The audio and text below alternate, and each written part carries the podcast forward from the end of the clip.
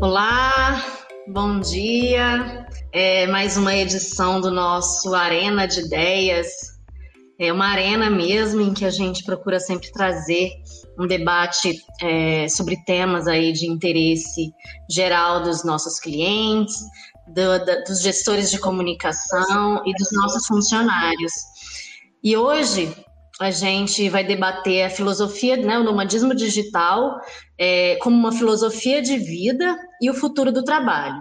Um tema em que a gente trouxe duas autoridades aqui, é, que são especialistas. O Matheus, que é autor do livro Nômade, Nômade Digital, e que vai trazer para a gente esse olhar sobre a perspectiva de ser nômade, para que a gente possa aprender um pouquinho mais sobre essa cultura, esse modo de vida.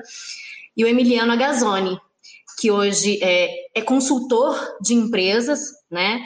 E que o objetivo é realmente é, olhar para o outro lado. Como adaptar o mundo corporativo a essa realidade remota, que é a realidade atual em função da pandemia e também é o que tem se desenhado aí para o futuro do trabalho. Então, queria agradecer demais a presença dos dois, é, que abriram esse espacinho na agenda para poder conversar conosco. Eu sou uma curiosa é, desse tema, por ser gestora é, de uma empresa, que é a Empresa Oficina, e está muito atenta sobre que esse novo mundo tem trazido em termos de desafio na gestão empresarial e na gestão de pessoas, tá? Então, queria aprender muito com vocês no dia de hoje, um bate-papo que seja livre, é, que a gente possa trazer sobre uma perspectiva muito leve aí é, essas duas é, frentes, né? Então, Matheus, bem-vindo. É, gostaria que você se apresentasse. Bom dia. É, bom dia, Liliane. Obrigado. Bom dia, Emiliano. Bom dia quem está nos assistindo. Bom, eu sou o Matheus Souza, sou escritor, autor do livro Nômade Digital. Eu sou professor de cursos na área de produção de conteúdo é, para web e escrita criativa, cursos online, porque sou um nômade digital, ou seja, eu não tenho uma residência fixa e todo o meu trabalho é feito 100% de forma remota. Isso desde 2017.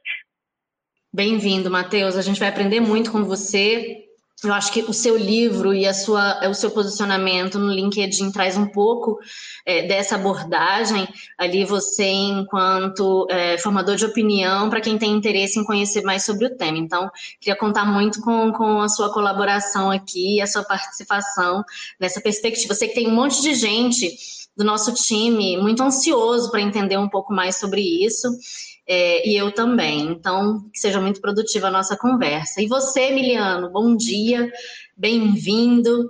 É, conta um pouquinho mais sobre você. Obrigado, Liliano. Obrigado, pessoal da equipe da empresa. É, eu sou Emiliano Agazzoni, sou argentino. Atualmente moro no Brasil já faz oito anos. Eu não sou nômade digital, mas fui bastante nômade. Acabei de publicar Fiz uma retrospectiva em quantas cidades eu morei em todos esses anos, e foram oito, eh, sem passar por algumas pequenininhas aí que passava rápido fazendo trabalhos de, de operação de hotéis e demais.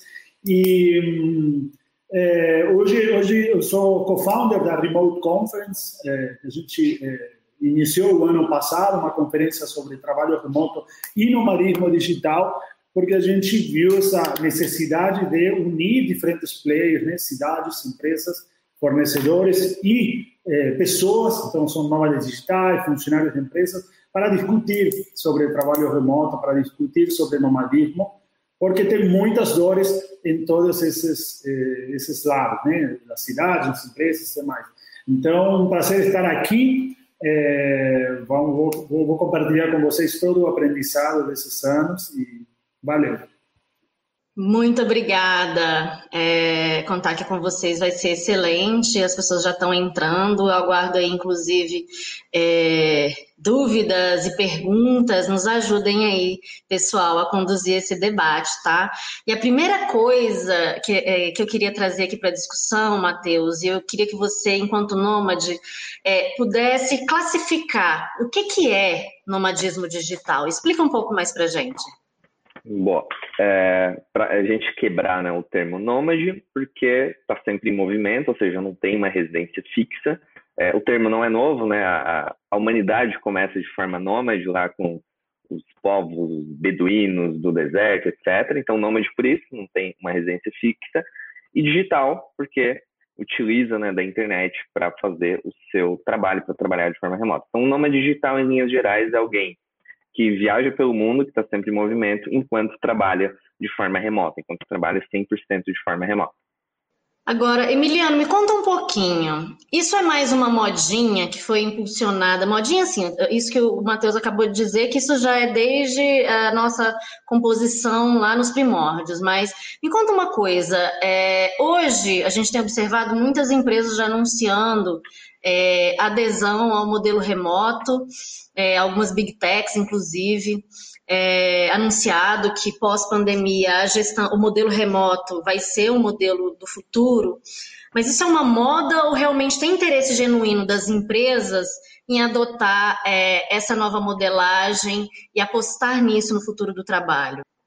Com certeza é, é uma moda hoje, talvez, mas é uma tendência de futuro. É, não acho que vai continuar sendo uma contracultura, que a gente conversava agora com o Matheus, né? Ser nômade digital, parece um louco que viaja pelo mundo e fica trabalhando em umas praias paradisíacas, né? Nada disso. E, olha, ele está agora num, numa, num departamento, não está numa praia, né? E, Exatamente. E, e, e, por outro lado, é, não, não, vão ser 100% das pessoas do mundo inteiro que vão ser nômades, né? É, ser humano teve culturas nômades e depois foi se transformando em uma cultura sedentária, né? Alguns continuaram nômades, mas a gente virou sedentário. Só que agora é, a questão do trabalho, né? A gente virou sedentário por causa do trabalho. Agora o trabalho evoluiu para uma camada né, digital então a gente vai poder é, vai poder trabalhar de qualquer parte do mundo, né? É, não só pessoas solteiras, senão pessoas com famílias, com filhos, é, está tudo online. Com o tempo isso vai ir evoluindo ainda mais. Boa. E só para complementar, eu acho até legal fazer essa separação, né? Nomadismo digital e trabalho remoto é, não são exatamente a mesma coisa, né? É, nem todo mundo que trabalha de forma remota é um nômade ou quer ser um nômade digital, porém, todos os nômades digitais trabalham de forma remota. Então, tem essa separação, né? Os termos né, não, não significam necessariamente a mesma coisa.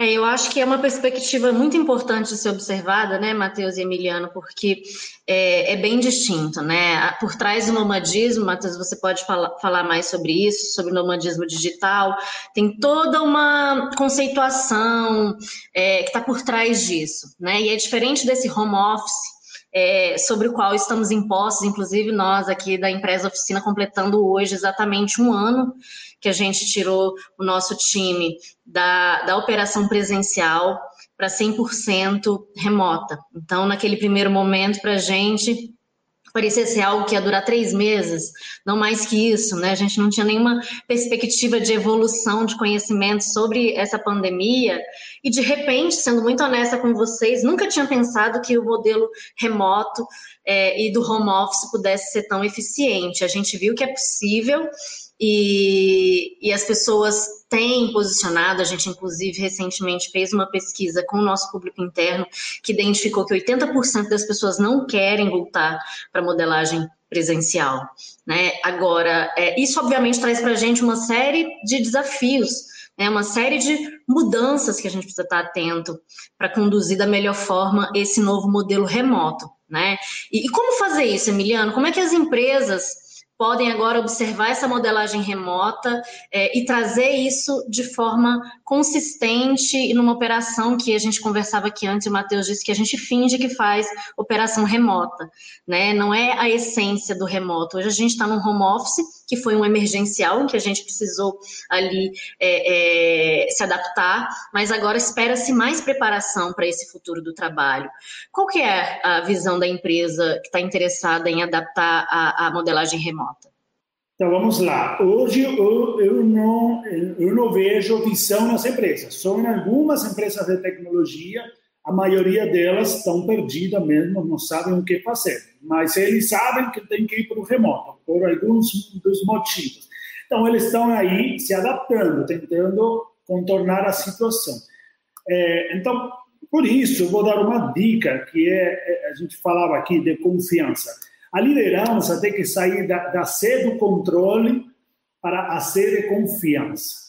As lideranças devem mudar a forma de pensar e os funcionários, né, os intraempreendedores, as pessoas que trabalham na empresa, os freelancers, os fornecedores, também devem é, é, inspirar e ajudar nessa transformação do mindset de trabalho remoto, de, de confiança.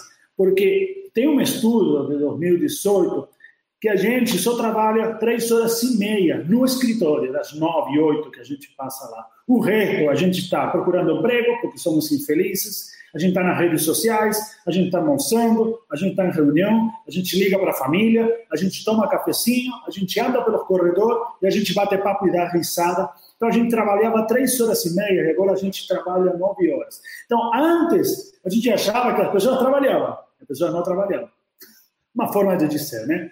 Mas é, agora a gente acha que a pessoa não trabalha, mas as pessoas trabalham mais ainda. Então essa mudança, essa mudança que tem que acontecer na liderança, e a partir de aí tem todo um trabalho de construção de processos, de metodologias, de, de trabalhar com times remotos, é, é, um modelo híbrido, que é muito mais difícil ainda. As pessoas acham que o modelo híbrido vai, vai, vai solucionar tudo. Gente, é muito mais difícil ainda. É muito mais difícil, porque começa, é uma questão de relacionamento. Você começa a criar um núcleo de confiança com quem está presente no escritório, e quem está fora fica fora de alguns níveis de conversas, de informações que circulam. Então, é, temos um trabalho pela frente aí. É, e, é isso mesmo, acho que assim, todo mundo tem essa percepção, né, de que trabalha muito mais agora em casa, mas é isso que você disse, Emiliano, muito na tentativa de traduzir para o modelo digital, né, do, do, virtual, aquilo que a gente fazia no escritório. Então, aquela quantidade imensa de reunião, né, aquela coisa do trabalho síncrono e não assíncrono, né, que são coisas que a gente precisa observar aí dentro da modelagem remota, né? A gente, é, eu tenho lido e estudado um pouco sobre isso e vi que a gente, além do mindset, a gente precisa ter um espírito inclusivo na comunicação né? Porque se eu faço uma reunião com uma pessoa que eu encontrei, tomei um café, resolvi ter um papo presencial com aquela pessoa, todo o universo da empresa que não participou daquilo fica excluído dessa comunicação. Ou seja, para ser inclusive híbrido, a gente teria que ser essencialmente remoto. Ou seja, o princípio da, da, da, da gestão híbrida traz o remoto como uma premissa. Né? É isso mesmo? É isso mesmo, é isso mesmo. É, você vai iniciar um documento, gente, inicia o documento na nuvem. Não abre no seu computador, inicia um documento na nuvem, já compartilha todo mundo, inicia um documento, sabe? Então, faltam essas coisas básicas que a pessoa compartilha um documento é, é, offline. É, eu não tenho nada contra o Dropbox, mas faz um pouco tempo que compartilhei um Dropbox, e aí a gente subia tudo lá. E faz tempo que eu não uso Dropbox, né? Eu falei, gente, espera aí, eu vou ter que tirar lá, editar e jogar de novo. Não, não funciona, não estou entendendo algo. Não, vamos, vamos usar outra ferramenta, sabe, é, em tempo real. Então, é, isso é fundamental, Liliane. E as reuniões, se você está fazendo uma reunião com cinco pessoas, duas estão no escritório, três remotas, cada um deveria fazer desde o seu computador. Né? Essa é a dica. É muito interessante. Aí o Matheus, acho que pode trazer para a gente, né, Matheus, um pouco dessa perspectiva de ser nômade e hoje experimentar esse mundo corporativo que ainda não é, se transformou para, né, não se adaptou ainda a essa modelagem remota. Qual é o grande desafio enquanto quem tomou decisão de ser remota? Você está na, você tá em Buenos Aires? Né? Hoje a gente tem aqui uma. Um, um a gente tem um, um, argentino morando no Brasil e um brasileiro numa experiência nômade lá na Argentina. Então, é, por coincidência, né? A gente não, não sabia. Mas muito legal ver isso. E isso é o que essa modelagem possibilita. Mas me conta, o que, que as empresas. O que, que, que você observa assim, de mais desafiador na cultura das empresas para absorver essa modelagem de trabalho? Que eu tenho visto e, e pega um pouco do que o Emiliano falou também, trazendo um pouco a visão do, do colaborador também. São os limites. É, por exemplo, eu como nômade, tá? Como, como nômade, como trabalhador remoto. É, eu tô, eu sou um nômade digital desde 2017 e sempre eu, eu para dar um contexto, eu trabalhava como CLT, como assistente de marketing, até virada de 2016 para 2017. E, e eu percebia já naquela época, 2016, que tudo que eu fazia no meu trabalho poderia eu poderia fazer de casa. E, e quando eu me deu esse estalo, eu não estou falando nem de viajar o mundo, estou falando só de trabalho remoto. Eu todo dia eu saía da minha casa, ia até o escritório, batia ponto, e às vezes eu acabava o meu trabalho em duas horas ou então, e tinha que ficar lá, sabe? É, principalmente quando você trabalha por projeto, sabe? Se você tem uma data, por exemplo, ah, tem que entregar tal coisa no dia 18. Cara, não interessa se você fez no, no dia 17, você tem que entregar no dia 18, sabe? Então, eu acho que a, uma coisa que a, a, as empresas têm que pensar em termos de cultura é essa parte da produtividade, principalmente do. Não é porque você trabalhou 40 horas que você foi produtivo. Às vezes você trabalhou, você fez todo o trabalho que é pago para ficar 40 horas no, no, escritório, às vezes você faz 10 horas, sabe? Então, é, eu fui começando a mudar a minha cabeça lá entre 2015 e 2016. E, e aí, como eu, né, eu era CLT, eu não tinha simplesmente como largar tudo, digamos assim, me demitir, não vou trabalhar de forma remota agora. Então, tentei conversar com meus gestores da época e ouvi isso em 2016, que se liberassem o home office para mim, tinha que liberar para todo mundo. Eu só pensei, nossa, isso é maravilhoso, né? É porque, é, é, é porque ainda, é, vamos lá, eu tô falando de cinco anos atrás, né, no mundo que não tinham conhecido o trabalho remoto ainda. É, na cabeça das pessoas, dos gestores, era o quê? Um privilégio, não? Se eu liberar isso para o Matheus, meu Deus do céu, todo mundo vai ter que trabalhar remoto e ser mais produtivo, olha só. Mas, enfim, então é, eu acho que um dos desafios é isso, é entender sobre produtividade, e aí a outra parte é o limite. Que aí esse limite tem que ser uma conversa entre gestor colaborador ou, ou eu que sou um freelancer, né, com os meus contratantes, porque, por exemplo, aí a gente vai para minha experiência, né, quando, beleza, me demiti, fui trabalhar remoto, primeiro mês, horrível, porque é horrível porque eu, eu nunca tinha tido uma experiência do tipo, e e eu era, eu comecei a fazer freelas como redator, né? Redator de para empresas, marketing de conteúdo e etc. E era o, o negócio era esse, né? Ah, eu tinha até dia 18 para entregar um, um, um texto. Para a empresa não, não interessa quantas horas eu, eu trabalhei, enfim, o texto tem que estar tá, tem que ser entregue no dia 18. E eu percebi que eu ficava é, esse primeiro mês, às vezes, olhando bobagem, olhando meme no Twitter, sabe? Trabalhando, e às vezes chegava às 11 da noite do dia 17, eu não tinha terminado o texto. Eu pensei, não, vou, vou ter que impor uns limites aqui, criar um expediente.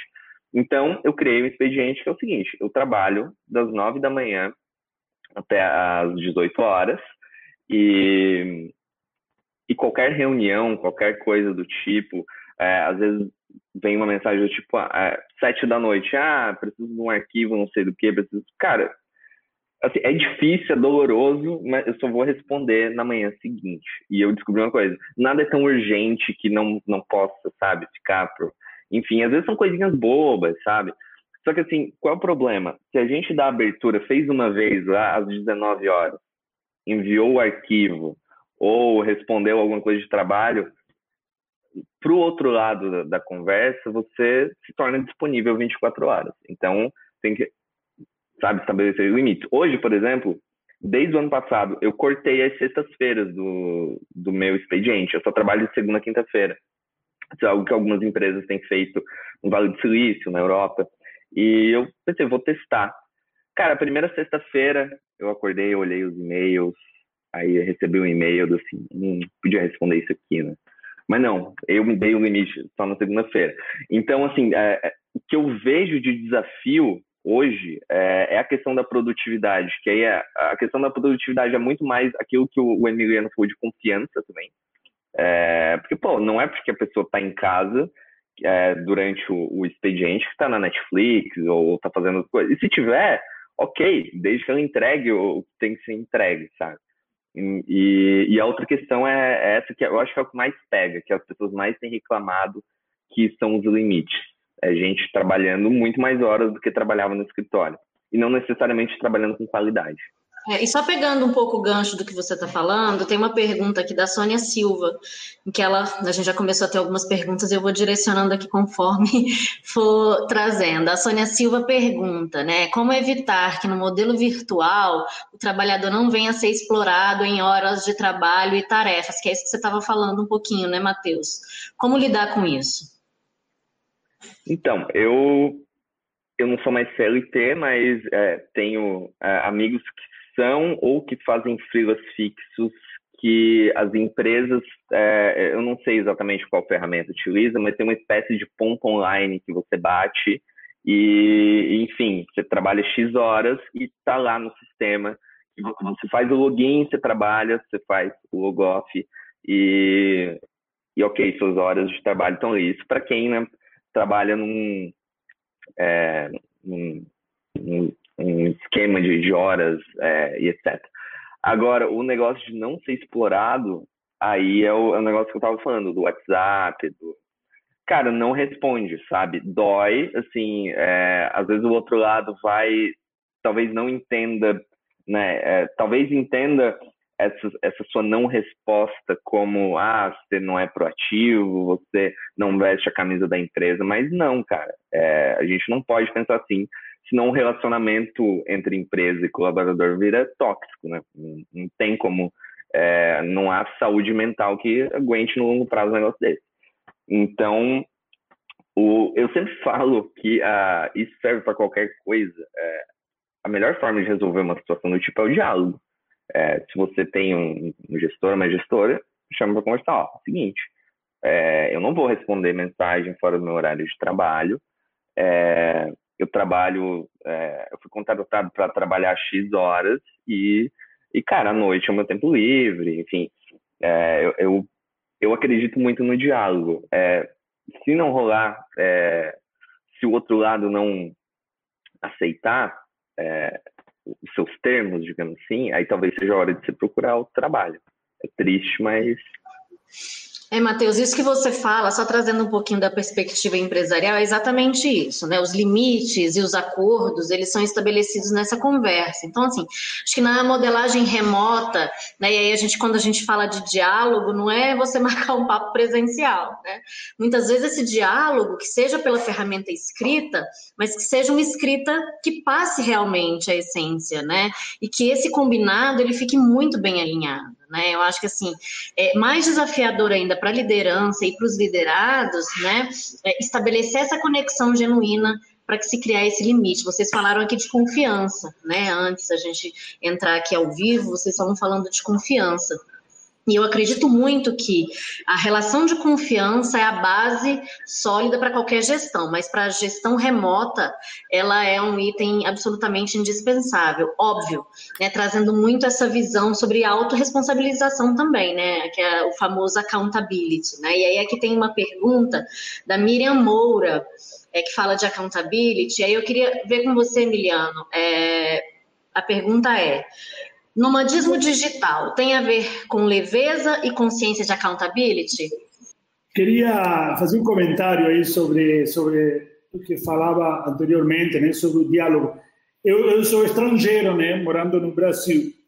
E o brasileiro, ele não é uma pessoa direta, né? Eu acho que isso está na cultura e talvez a gente tenha que trabalhar isso, como forçar o hábito, né? São soft skills, né? Que a gente precisa desenvolver, porque eles se podem se desenvolver. O brasileiro não é direto e o brasileiro não sabe dizer não. Então, isso é o que a gente precisa né, é, é, é mudar, é, pelo menos no, no âmbito do trabalho, para a gente trabalhar menos, para a gente é, investir nossos tempos nas comunidades que a gente gosta de ser inserido, estar inserido, esportes, né, sei lá, teatro, a própria família, é, os pais participarem na vida dos filhos, né, que, que a gente sabe como o homem é, acha que tem um papel de pai só pagar boleto. Eu acho que esse esse momento é para os pais pensarem também na, na então, tem toda uma mudança que, e às vezes eu concordo com o Matheus, eu acho que diálogo, mas a gente tem que exercitar isso de aprender a dizer que não às vezes e a gente ir, ir vendo. Se você vê que, pô, seu chefe te exige, exige, aí você corre o risco, você, você mandou embora, você não concorda, fica lá ou procura outro emprego, né? Então, e esse procurar outro emprego são as, essas portas que vão ir se abrindo para os funcionários e cuidado com as empresas, porque vão começar a fechar portas né, e, vão, e vão perder talentos. Né? É, e, e, agora, queria só fazer esse comentário, e a pergunta, me, me lembra de novo a pergunta?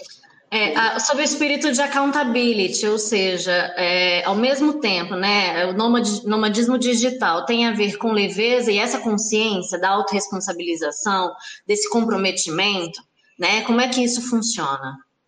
Acho que aí, pouco o que o que Matheus falou, né? Tem uma, um hábito de ser nômade, de trabalhar remoto, tem um hábito, você precisa se organizar, porque a partir do momento que você pode trabalhar desde as sete até meia-noite, porque está na sua casa, ou porque, sei lá, vai no coworking, ou porque é, precisa muito aí de organização. E é, eu, eu, eu, gosto de, de, A pessoa tem que ter um olhar é, introspectivo, das pessoas entender como ela, como ela é produtiva, onde surge a criatividade.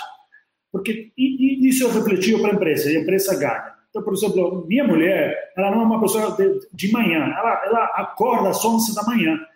Então, ela deveria trabalhar depois do meio-dia, até meia-noite. E de manhã, ela poderia fazer 500 mil outras coisas. A diferente de eu, que eu gosto de fazer as coisas, sei lá, depois das 6, 7 horas da noite, por exemplo, entendeu? Então, como a pessoa pode começar, sabe, ou, tirar 3 horas do almoço e depois trabalhar mais, porque nessa hora do almoço, sei lá, almoça com a família, vai fazer exercício, volta e volta renovado.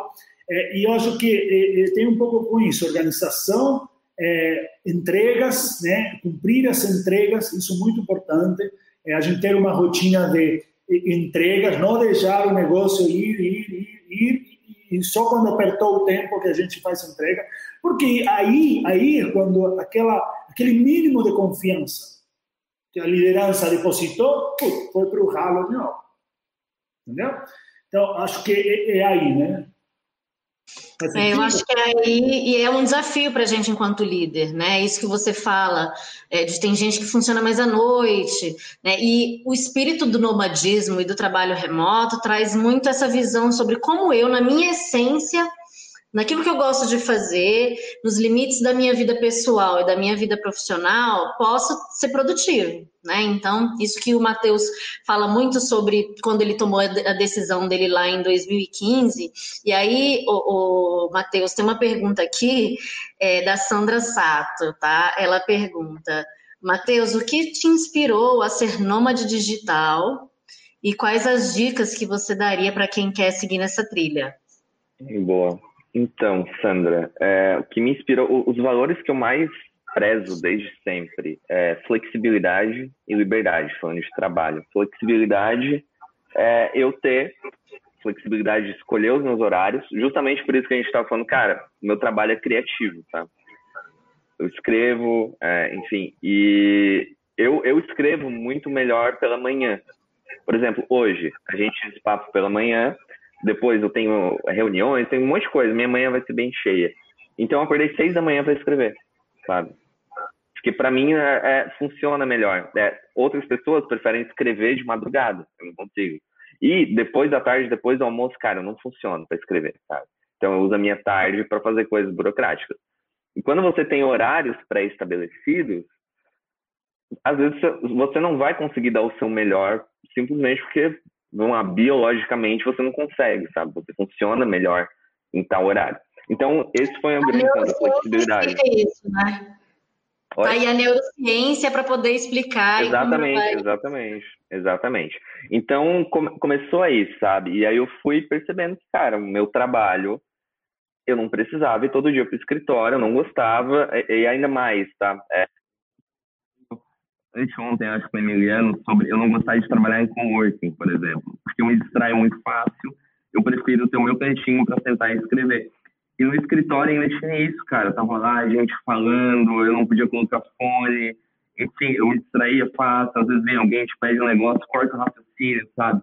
Então, eu, eu tinha essa certeza de que o meu trabalho ia render muito melhor e mais isso, eu ia ser uma pessoa mais feliz, mais realizada, se eu tivesse essa flexibilidade, essa liberdade. Então, isso foi a inspiração. E a partir daí a gente entra na, na parte da dica que a Sandra é, pediu. A, a, primeira dica é, se você tem um trabalho, que é o que eu tinha, na, um tra trabalho CLT na época, é, que é o que eu tinha, é o diálogo. Eu tentei, o diálogo não rolou. Então, o que, que eu pensei? Cara, beleza, vou ter que sair daqui, mas eu não posso simplesmente largar tudo, sabe? Isso é um problema, porque se colocar é, nômade digital agora no Google, vai ter um monte de imagem da galera com notebook na beira da praia. Primeiro, né? quem é que leva um, um notebook para areia da praia, né? Um notebook caro para... Então, não é isso o nomadismo digital, tá? Mas ok. E, e aí e acho também várias matérias tipo, ah, casal larga tudo para ser nômade digital, viajar o mundo, fulano larga tudo. Aí tem várias matérias, geralmente tem uma Kombi, para viajar o mundo de Kombi. Tem um negócio assim. Ninguém larga tudo, sabe? Então, meu conselho é esse: não rolou no diálogo, não larga tudo. Faz o quê? Um planejamento que consiste no seguinte: você vai ter que é, entender. Seu trabalho que você faz hoje, eu não, eu não digo mais o seu, não é o, o trabalho onde você é, é CLT, eu digo o, a sua carreira, o seu ofício. Se ele, o seu ofício pode ser desempenhado de forma remota, o primeiro passo é pensar, ok, como que eu posso ganhar dinheiro com o meu ofício? Eu vou, vou ser freelancer, eu vou é, tentar conseguir clientes como freelancer no LinkedIn, eu vou utilizar plataformas de freelancer, é, da onde vai vir a minha renda remota? Então, você tem que perceber isso. E a, a, a, próxima parte do planejamento que eu fiz antes de ser foi o seguinte: eu não larguei tudo, eu não me demiti de uma hora para outra. Eu juntei seis meses do meu antigo salário para ter uma reserva financeira para caso né, desse errado. Isso serve não só para quem quer ser nômade, mas para qualquer pessoa que quer se demitir do seu emprego e quer tentar algo de forma autônoma. É, eu acho que é um bom conselho. Você juntar pelo menos seis meses do seu último salário para ter algo errado. No meu caso, não deu eu nunca precisei mexer no dinheiro, mas o ponto é, você tem que ter nesse planejamento uma ideia né, é, estruturada do que, que você vai fazer, que serviços, se você for freelancer, que serviço você vai utilizar, que canais você vai utilizar para conseguir clientes. Então, hoje, por exemplo, eu diria que 90% dos clientes que eu tive nesses quatro anos vieram do LinkedIn. O restante, indicações, sabe? Mas uma, a grande fonte de clientes do, é, dessa minha carreira como nômade vieram no LinkedIn. Está aqui na tela que eu sou o autor do livro Nômade Digital. O livro existe porque é, alguém da, da, editora, da, da editora autêntica, é, me seguia no LinkedIn, gostava e me chamou para escrever um livro. Então, é, você tem que saber onde você vai estar também para conseguir clientes e, e, tudo mais. Então, a dica que eu daria é essa. É você se você tem um, um trabalho hoje com CLT, tenta trocar uma ideia né, é, sobre trabalhar remoto, porque o, o negócio do, do, trabalho remoto e do, do nomadismo é, é que, digamos, a empresa liberou o trabalho remoto. Né? Tanto faz, cara, para a empresa, se você está na cidade, digamos, se a empresa é em São Paulo, tanto faz você está em São Paulo do que está na Rússia, desde que você consiga gerenciar ali o, é, o fuso horário, né? Enfim, tanto faz. Então, é, eu acho que o primeiro ponto é essa conversa. Não rolar é buscar é, formas de, de, ganhar dinheiro, né? Enquanto você trabalha de forma remota. É, e bem nessa linha do que você falou, tem inclusive uma pergunta que eu queria direcionar aqui para o Emiliano, porque você falou muito, Matheus, sobre esse espírito empreendedor que te moveu nessa tomada de decisão lá no início. Ou seja, é, para você naquele momento era mais esse espírito de ter seus próprios clientes, produzir a sua rotina e você se preparou e se programou, tá? Mas, Emiliano, tem uma pergunta aqui do Daniel Gomes e o Daniel, ele pergunta é, exatamente sobre isso, tá? É, o nomadismo digital, ele é viável também para posições de liderança ou só para quem quer esse estilo de vida é, mais empreendedor, de liberdade, não está vinculado especificamente a um mundo corporativo? Não, com certeza, os líderes também podem ser eh, podem ser eh, eh, nômades e inclusive as empresas, pensa isso, podem criar programas de estágios com nômades digitais. Imagina uma empresa em São Paulo captando talentos do Nordeste do Brasil, do Sul do Brasil, um programa de estágio que começa 100% remoto. Isso é fantástico. Agora, como essa pessoa faz é, crescimento dentro da empresa remotamente? Aí, aí, aí está o desafio, né? Aí, enfim, tem conteúdo, tem consultorias, mentorias, cursos para aprender, né? Mas, assim, é, se você é um diretor de logística e trabalha em um centro de distribuição, fica difícil, perfeito? Se você tem uma loja com, com uma, uma, porta para a rua, fica difícil. Então, tem algum, algumas partes dentro da empresa que não dá para fazer ser nômade digital. Talvez daqui a 100 anos, quando os drones e automação, os robôs controlem ainda mais tudo, porque os robôs controlam a nossa vida. Cuidado com isso. O, o Waze já controla a nossa vida, o Google também. Mas, enfim, é, eu acho que é isso, né? É, eu acho que cada dia mais os empregos estão indo para o computador. Então, é, mas tem alguns alguns cargos que não dá, não dá para ser nômade, mas talvez algumas partes da equipe podem trabalhar remotamente. Não sei se nômade, porque quando você é nômade, entra a questão do fuso horário. Se você trabalha numa empresa que atende de hora até hora, você, mesmo aqui no Brasil, vai já para Peru, já são duas, três horas de diferença, né? Eh, eu acho que Buenos Aires estamos igual de horário, então tem isso, mas é, é, e uma reflexão que eu estava fazendo todos esses dias, assim, eu sou, eu, eu moro oito anos aqui, fui três meses eh, CLT, três meses só, depois tudo PJ. É, uma coisa que me motivou a empreender, a, a sempre trabalhar é, não em relação de dependência, e em coworkings, em casa, e, enfim, em cafés e demais, é usar a roupa que eu gosto. Eu sempre estou de short. Olha isso, gente. É, é, eu, eu, detesto ter que ter uma roupa, encaixar numa caixinha o tempo todo, no ônibus, no trem, na bike. Na, gente, não, nunca gostei disso. Então, é, é, eu acho que é isso. Cada um faz a sua leitura e quando você não, mas trabalha remoto ou tem essa liberdade, né, é, traz mais leveza para a pessoa, né? E se você se organiza bem, como o Matheus falou, eu já, já vou fazer isso, tirar minha sexta-feira. É, você trabalha menos por dia e até menos um dia da semana, né? Matheus, teve, teve uma empresa eh, lá nos Estados Unidos já tem algumas empresas que estão tirando a quarta-feira, eu vi no ano passado, não me lembro qual, estão começando a tirar a quarta-feira. Então já você já faz um descanso no meio da semana, sensacional. Assim. Agora me fala uma coisa, Emiliano, pela sua experiência, por tudo que você tem visto aí do mundo corporativo, pelas consultorias e tudo mais, é, você acha que é, o nomad, não o nomadismo só, mas é, o trabalho remoto, ele é para todo mundo? Todo mundo pode é, trabalhar remotamente ou tem perfis é, que não se adaptariam à modelagem remota? Tem perfis, tem perfis, tem perfis. Eh, tem, tem, que ter um perfil empreendedor muito autogerenciado, quem trabalha remoto. Tem perfil que pode eh, se acostumar, beleza? Podem eh, desenvolver os skills, né?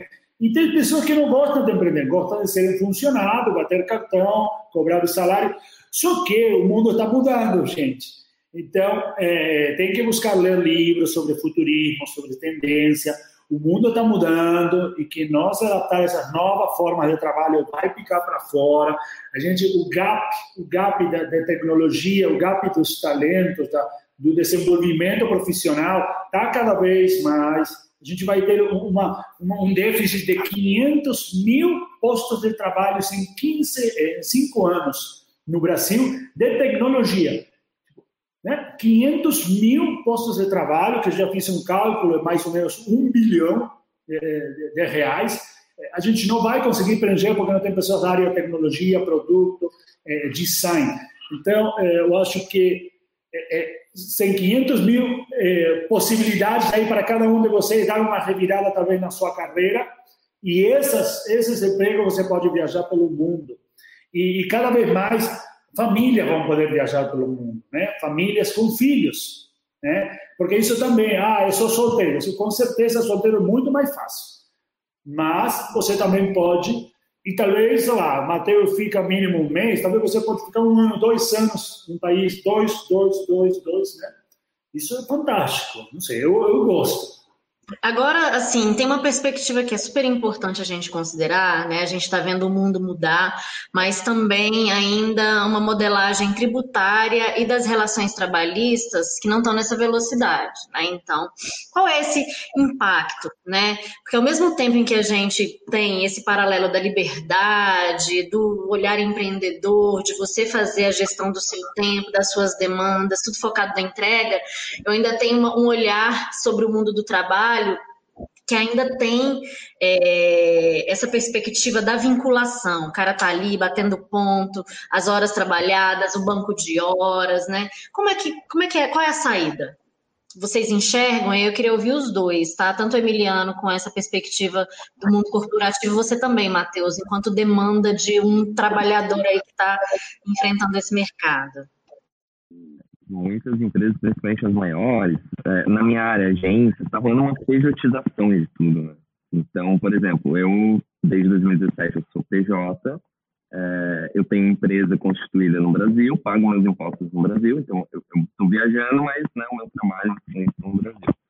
E, e eu vejo é, cada vez mais é, em outras áreas isso tem acontecido, né? E o, o Emiliano estava falando também sobre é, robôs e tal, cara, os robôs vão fazer qualquer trabalho, sabe? E quando a gente fala para robô, a gente imagina um negócio de ficção científica, não, mas o robô é um aplicativo, é um, é, são os algoritmos, enfim, é, tanto que só para é, fazer um parênteses rapidinho, de 2017 para hoje, né, as minhas viagens, cara, o processo mudou muito. Antes eu tinha que ir numa casa de câmbio, que emprega algumas pessoas né, presencialmente para pegar o dinheiro.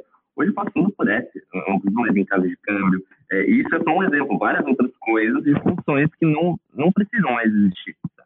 Então a galera tem que se ligar nisso também. Né? Mas sobre a, a sua pergunta, é, é, é, muito do que o Emiliano estava falando também, tá? Tem perfis e perfis, tá?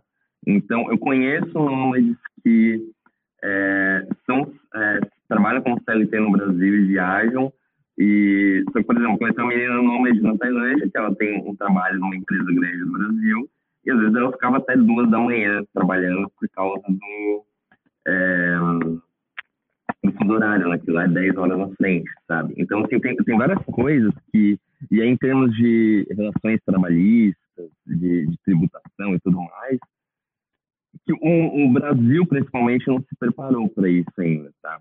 É, então, é, porque é, é muito mais é, muito mais fácil para quem é PJ, ser nômade, enfim. Agora, para quem está numa empresa, realmente é, é difícil ainda, porque é, existe a lei do teletrabalho, mas, enfim, ela ainda hum, não é, está tá longe de ser ideal, enfim, tem várias coisas. A gente estava falando sobre, o, o Emiliano estava falando sobre talvez ficar mais tempo nos lugares também, é, hoje já são 14 ou 15 países que oferecem vistos específicos para nômades digitais. Então, é, você paga seus impostos no país, ou seja, país percebendo cara, os nômades é, são um estilo que ficam mais alguns lugares, movimentam a economia. É interessante para a gente é, trazer essa galera para cá.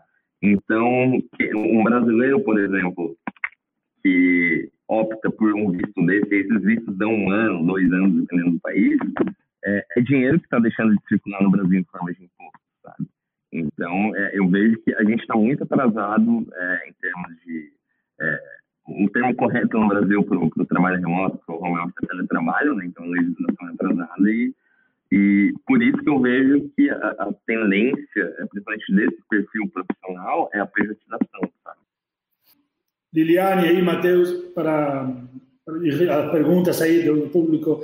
É, tem, tem algumas leis de, teletra, de teletrabalho, falam lei de teletrabalho das prefeituras de São Paulo, já tem uma, Curitiba também já tem, Floripa tem feito um movimento bem interessante em cidades, é, mas assim, a gente está um pouco atrás ainda, é, mas eu acho que a, as leis vão, vão vir, né, com, com evoluir, né, da, dessa dessa tendência para um normal que, que agora é assim, né, é, para essa moda para um normal de verdade, mas é também as pessoas precisam começar a pesquisar, porque já já tem um stack de, de, de soluções para quem trabalha remotamente ou para nômades. Então, por exemplo, no Brasil agora a gente tem bancos digitais e wallet, né? digital wallet, que facilitam a gente lá, trocar dinheiro, transferir eh, globalmente também. Eh, quem foi CEO do Viva Real, Lucas, acabou de abrir agora um banco digital que se chama Nomad, inclusive uma pessoa que viaja, né? Então, já começaram a ter serviços no Brasil, na questão de fintech, está crescendo muito, plano de saúde. Então, tem que começar a pesquisar soluções mais é, é, para, para o funcionário, né? Que são mais é, leves, talvez, para a empresa, e começar esse diálogo que o Matheus fala, né? Beleza, eu sou PJ, ou eu sou CLT, mas não está pagando tantas coisas, eu queria ser CLT com plano ontológico, plano papá, papá, papá, papá, papá. Puta, não dá, meu filho, é, é uma carga grande para a empresa. Então, como o funcionário pode buscar coisas, trazer e falar, oh, me paga isso aqui, com isso eu consigo viver, com isso eu tenho sei lá, uma academia, um plano de saúde bom. Então, hoje já tem né, rede de academias, a gente tem é, várias é, soluções que, que facilitam, né? Então, acho que é por aí, sabe? A, as empresas precisam é, é, pressionar, né? Precisam fazer lobby político para a gente ter leis, perfeito? E já já está já tá rolando, já tem algumas coisas aí rolando. Mas também o funcionário tem que ajudar as empresas para eles também serem leves, né? A gente tem que parar com isso que vem, ah, ele me mantém, ele que é o responsável de tudo, ele Vamos, vamos, porque esse, essa mudança de olhar vai fazer que a gente vire empreendedor, vai fazer que a gente mude um trabalho melhor, entendeu? Eu entendi, e assim, que eu tenho observado, até estava pesquisando e achei um material que fala é, de algumas comunidades que já começaram aí em outros países, obviamente. Tem lá na, no caso da, de Portugal, que tem a Ilha do Madeiro, Madeira, né, lá na Ilha do Madeira, que já está construindo esse senso de comunidade. A Estônia, que lançou programas de incentivo para atrair. Enfim, vários países do mundo já se movimentando, e na lista de públicos interessados, em, geral, em quinto lugar está o Brasil. Ou seja, os brasileiros têm muito interesse é, por essa experiência. É, Matheus, o que, que você acha que tem levado os brasileiros é, é a buscar esse tipo de, de comportamento e o nomadismo digital? Se perguntar para alguém agora, ah, se você ganhasse na loteria, fazer o que com o prêmio? Eu garanto que a maioria das pessoas, ah, viajar o mundo, sabe? Então, o, negócio, o conceito de viajar o mundo é meio que um fetiche das pessoas. Né? Ah, se eu, tipo, se eu ficar rico, eu vou, eu vou, viajar o mundo. E as pessoas foram percebendo com o nomadismo digital e, e, cada vez tendo mais depoimentos de que é possível esse estilo de vida e de trabalho, você não precisa ser milionário para viajar pelo mundo, você não precisa esperar um, uma suposta aposentadoria ou o fim da sua vida para viajar, você pode fazer isso agora, porque o trabalho remoto possibilitou isso. E aí, claro, tem casos e casos do, de, por exemplo, se você ganha 100% em real, não é todo país com real desvalorizado que você vai ter uma vida legal, sabe? Por exemplo, eu tô aqui na Argentina, real e peso, a moeda ok, da, da, o custo aqui em Buenos Aires, por exemplo, é, é muito menor do que em São Paulo. Estava em São Paulo uh, antes de vir para cá e, e é absurdo se comparar. É, eu, eu, morei ano passado seis meses na Tailândia, a moeda deles é super desvalorizada, então eu vivi muito bem lá. Agora, se eu fosse amanhã para o Reino Unido gastar em Libra ganhando em real, a conta não ia fechar, né? Então, muitos. É, eu, eu, vejo também isso fica como dica, né? Para quem fala inglês, para quem fala outro idioma, dá para procurar trabalhos, porque tem muita empresa é, estrangeira que se se você fala inglês, tanto faz de onde você é, eles vão te contratar como freela e vão te pagar em euro, vão te pagar em dólar. Então dá para viajar, né? Mas o, o que eu vejo que é, esse motivador é, é isso, cara. Outra coisa, né? É, o Brasil se tornou um país inseguro em algumas capitais de viver, é, a qualidade de vida em outros lugares é melhor. Então, são várias. Se a gente pega né, todo o aspecto né, social e, e, economia do Brasil, tem muita gente querendo sair por isso. Né? Você estava falando dos outros países, os outros países perceberam é, esse interesse do brasileiro. Você falou da Estônia. A Estônia, desde 2018, ela tem uma residência é, virtual, que é o e-residence, para você abrir empresa na Europa, pagar seus impostos na Europa. Agora eles lançaram o visto, que você pode morar na Estônia com o nome digital. Eles vão abrir em 2021, é, muito provavelmente, é, muito provavelmente porque eu, eu ouvi conversas, enfim, tenho é, informações sobre. Mas eles vão abrir um escritório em São Paulo só para o visto de nômades digitais, ou seja, eles perceberam esse interesse, eles vão levar a galera embora para a Estônia, sabe? E é uma galera, de novo, né, que vai deixar de pagar impostos no Brasil e vai pagar lá na Estônia. Então os caras são muito espertos, sabe? E que, os países que estão percebendo isso, estão é, percebendo esse interesse, não só do brasileiro, mas é, principalmente de o que eu vejo de países, e, e, assim, quando eu falo que eu vejo, é na estrada. Eu conheço, eu conheço vários nomes argentinos, uruguaios, mexicanos. Se você pega esses países, são o quê? São países em desenvolvimento, de pessoas que querem ver o mundo, querem ver outras coisas, querem ter uma qualidade de vida melhor. Então é um perfil bem específico de viajante, sabe? É, e assim, isso entra inclusive aqui numa pergunta que veio da Beatriz Arcoverde. E ela pergunta é, é, o que, que o nômade digital deve levar em consideração ao eleger um novo lugar para trabalhar. Eu acho que é mais ou menos isso, né? O que você acabou trazendo sobre é. a perspectiva do é. país, né? Sim, é, mas respondendo, eu tenho uns critérios, tá, na hora de escolher um lugar para ficar. É, o custo de vida é o principal. Né? É, hoje, a maioria dos meus ganhos são em reais. É, eu tenho um cliente na Alemanha, mas é só ele também. Então, eu, eu tenho que pensar muito no custo de vida. A segurança é outro ponto que eu levo em consideração. Opções de se a cidade tem opções de lazer, enfim, óbvio, né, agora a gente está numa pandemia, tudo é mais limitado nesse sentido. E eu dou muito valor é, para mobilidade. O Emiliano estava falando lá no começo de, do escritório de bike e tal. É, cara, eu, a cidade tem que ter um, um transporte público eficiente, por exemplo. É, se eu tô, igual eu tava lá na Tailândia, às vezes estava numa ilha, mas dá para me locomover de bicicleta, de scooter, do que for, ok. É, enfim, eu, eu, tento fugir de lugares né, que você depende muito de carro e aí pega congestionamento, enfim. Eu, eu dei uma descrição de São Paulo agora aqui, né? É, enfim, de por que talvez as pessoas fujam de São Paulo, custo de vida alto, congestionamento, não é seguro, enfim, eu busco lugares diferentes de São Paulo, mas eu amo São Paulo, tá? tô voltando agora, enfim, é, tipo isso. Mas não para ser nômade, né, Matheus? Você foi buscar aí outras experiências, né? É, e aí eu queria um pouquinho aqui discutir com vocês, e aí puxando um pouquinho para nossa sardinha. É, a gente é uma agência de comunicação, lida com comunicação, faz consultoria de comunicação para grandes empresas, e muitas vezes o desafio é realmente transformação cultural e que passa, obviamente, por comunicação. Eu queria ouvir um pouquinho de vocês dois o que a empresa, sob a perspectiva de comunicação, não pode deixar de considerar para uma gestão e um trabalho remoto? Uau! Difícil uma pergunta, né? Comunicação é o problema do mundo, né?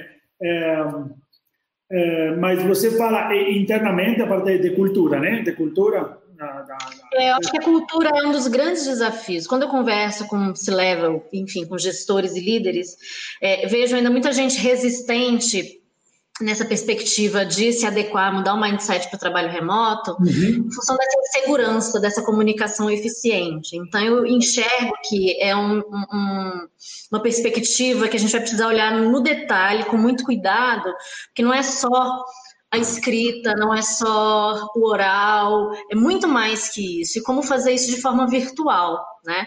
Então eu queria entender assim, o que, que vocês observam aí que tem que estar no mindset desses líderes e desses gestores.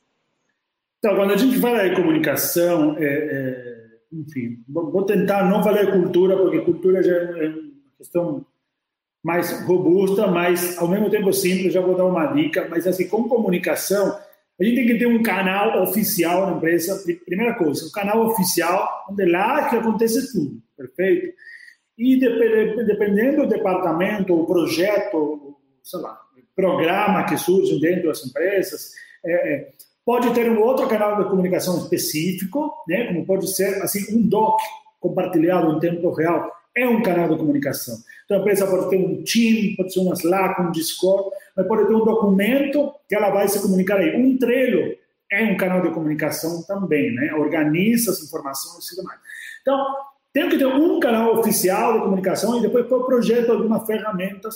É, isso tem que ter, é, tem que ter alguém aí, um PMO, um líder, é, martelando, gente, não é, não é no WhatsApp, é lá no Slack, não é aqui, não vou te responder, oh, já aprendeu lá, não.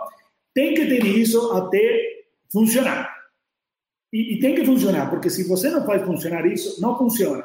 Então, assim, a pessoa tem que entender, e senão a pessoa não, não pode trabalhar de forma remota, vai ter que contratar pessoas, vai ter que.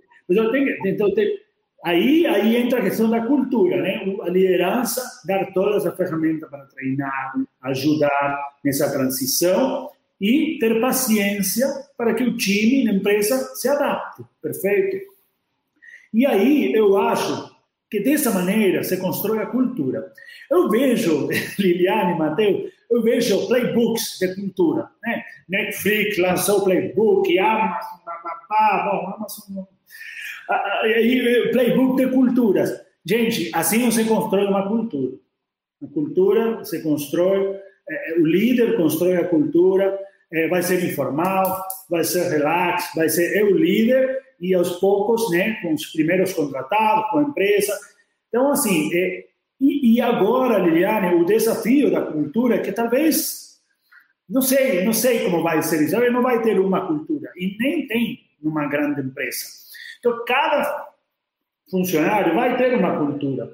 Porque se, se eu contrato o Matheus, que ele está em Buenos Aires, uma cultura de nômade, ele vai estar lá eh, dançando tango, comendo empanadas, ele vai estar...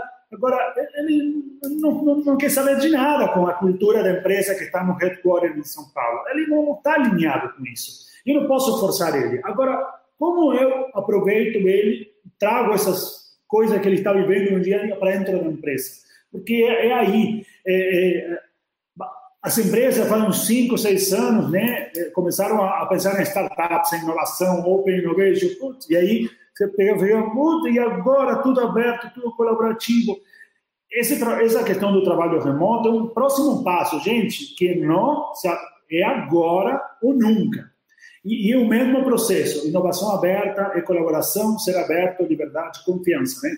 E comunidades digitais as empresas precisam é, é, ajudar os funcionários a participarem em comunidades digitais, porque quem é nômade é, tem a questão da solidão, né, que é um, um desafio. Então, é, como eles podem participar de comunidades digitais ou dentro da própria empresa, Liliane, é, as empresas podem criar espaços, comunidades internas, onde eles sei lá, comunidade a galera do, do esporte, comunidade a galera criativa. A nanocomunicação, né, Emiliano, se configurando mais uma vez, ou seja, tudo aquilo que a gente propõe para o cliente em termos de comunicação no ambiente digital com seus clientes e fornecedores e tudo, é, essa modelagem remota nos impondo muito essa visão da comunicação one-to-one. -one mas ao mesmo tempo, né, migrando é, dessa perspectiva, né, ao passo que eu tenho uma plataforma que tem uma comunicação oficial, mas tendo também a comunicação individual ali, porque eu vou precisar respeitar essa individualidade, essa essência de quem não está, é, é, quem está nômade, por exemplo, em outro país, né, e eu acho que esse vai ser o grande colorido, é, mas também é o grande desafio quando você fala de cultura, e é, e é essa nossa percepção, não é mais a cultura da empresa, né? A cultura de pessoas que compõem né, é, é, esse time. E isso é uma transformação, é uma modelagem. A gente não vai conseguir impor uma cultura. A cultura da empresa é essa. Não, essa cultura ela vai começar a, a trazer novos elementos, é, é novos participantes, outros olhares, e isso cada vez mais é, difundido e não tão, talvez, tangível, né? Isso. Eu faço mentoria, só mais uma coisinha, eu faço mentoria para Employer Branding Brasil. Aliás, se o Caio está assistindo aí, é, toda a galera, é, ele fala de Employer Branding, ele fala Employer Branding, Employer Experience. Não é, não é a camisetinha, o onboarding que você manda e todo mundo posta no LinkedIn. Ninguém está aí, ninguém está aí. Isso é um impacto de um dia e acabou. É, é, é, você ter uma vida leve no trabalho, não é puff, não é um escritório fancy, é, são outras coisas, né? A pessoa trabalha por propósito, né? Então, a pessoa tem seu propósito e ela se conecta com o propósito da empresa para ela realizar o seu propósito pessoal. É assim. Não, não tem mais aquele profissional e o pessoal. Isso acabou, somos um só. Né? Se 200 anos atrás a Revolução Industrial nos enfiou isso na cabeça, a gente esqueça, somos um só, nós somos um ser. Né? Matheus, você tem alguma coisa a complementar sobre essa perspectiva da comunicação? A gente já está aí no, nos minutinhos finais, fique à vontade. Não só, eu concordo com tudo que o Emiliano falou, mas só para complementar, eu acredito muito, é, quando a gente fala em construção de, de, cultura, ou adaptar uma cultura em, em rotinas, né? Aquilo que o Emiliano falou do, é, de ter um canal oficial, né? Pode ser um Slack, um Notion, e, e evitar, sei lá, mandar mensagem no WhatsApp e, e, forçar a criar a rotina de, beleza, a gente tem um canal oficial, mas vamos usar o canal oficial. Não, não é só o ter, é, é realmente utilizar. E, e, isso de criar essa rotina, e, voltando até é, quando a gente falou em prestação de contas, eu acho que isso é, faz sentido nesse caso, porque, por exemplo, pode marcar todo fim de tarde lá, 15 minutinhos, e pode ser individual, o gestor com colaborador, uma, uma reunião em equipe, para ver o que foi feito durante o dia, uma prestação de contas mesmo. E, e eu sempre falo que essas conversas, é, qualquer reunião, falando em comunicação, né? Beleza, foi uma reunião pelo Zoom, foi é, ou mesmo uma reunião presencial, depois manda um e-mail escrito, documentando isso, para assim, dizer assim, tá lá, foi isso que aconteceu, tá documentado. Porque fica um. Senão fica um disse-me-disse, ou alguém esquece o que era para fazer, sabe? Então, eu acho Seria que. a comunicação inclusiva, né, Matheus? A comunicação inclusiva e o poder da palavra é o poder da palavra, da, do texto escrito, né? Aquilo que a gente aos poucos foi deixando de fazer, ata de reunião, o report de reunião, agora tendo um significado tão importante, ou seja, para essa comunicação inclusiva, né? E não exclusiva de um grupo. E isso, obviamente, com uso de plataforma, com uso da comunicação escrita, bem escrita, né? Que agora vem esse novo desafio, não é só escrever, escrever de qualquer jeito, a gente precisa realmente cuidar em especial porque a gente foi perdendo essa essência da comunicação eficiente escrita nos aplicativos de mensagem instantânea e que a gente precisa resgatar, né? E assim, eu fico muito feliz em, em ver esse debate e observar que tem muita coisa para ser feita, né? A gente tem um processo de transformação a começar, é, mas que é esse futuro que a gente acredita e que eu acho que todo mundo sai ganhando, tanto as empresas, né, uma relação de ganha-ganha aí muito mais ampliada. Né? Eu acho que as empresas estão querendo se adaptar a essa nova modelagem, mas ainda tem um pouco dessa, dessa limitação nos aspectos tributários e trabalhistas, né? E também sobre a questão da cultura, uma insegurança ainda sobre será que eu estou disseminando cultura? Será que eu estou fazendo uma comunicação eficiente? Então, acho que tem um processo de evolução a ser construído aí mas que eu estou muito confiante de que em breve a gente já consegue dar um salto. É, queria muito agradecer a vocês pelo debate, me colocar à disposição, inclusive, para outros fóruns. Eu acho que contar com vocês em questões específicas aqui do nosso público interno, é, me colocar à disposição por e-mail, pelas redes sociais, dizer também que isso aqui a gente está fazendo ao vivo, Arena ao vivo, mas fica disponível tanto a versão áudio no Spotify, como a versão vídeo no YouTube. Pode ser acessado a qualquer momento.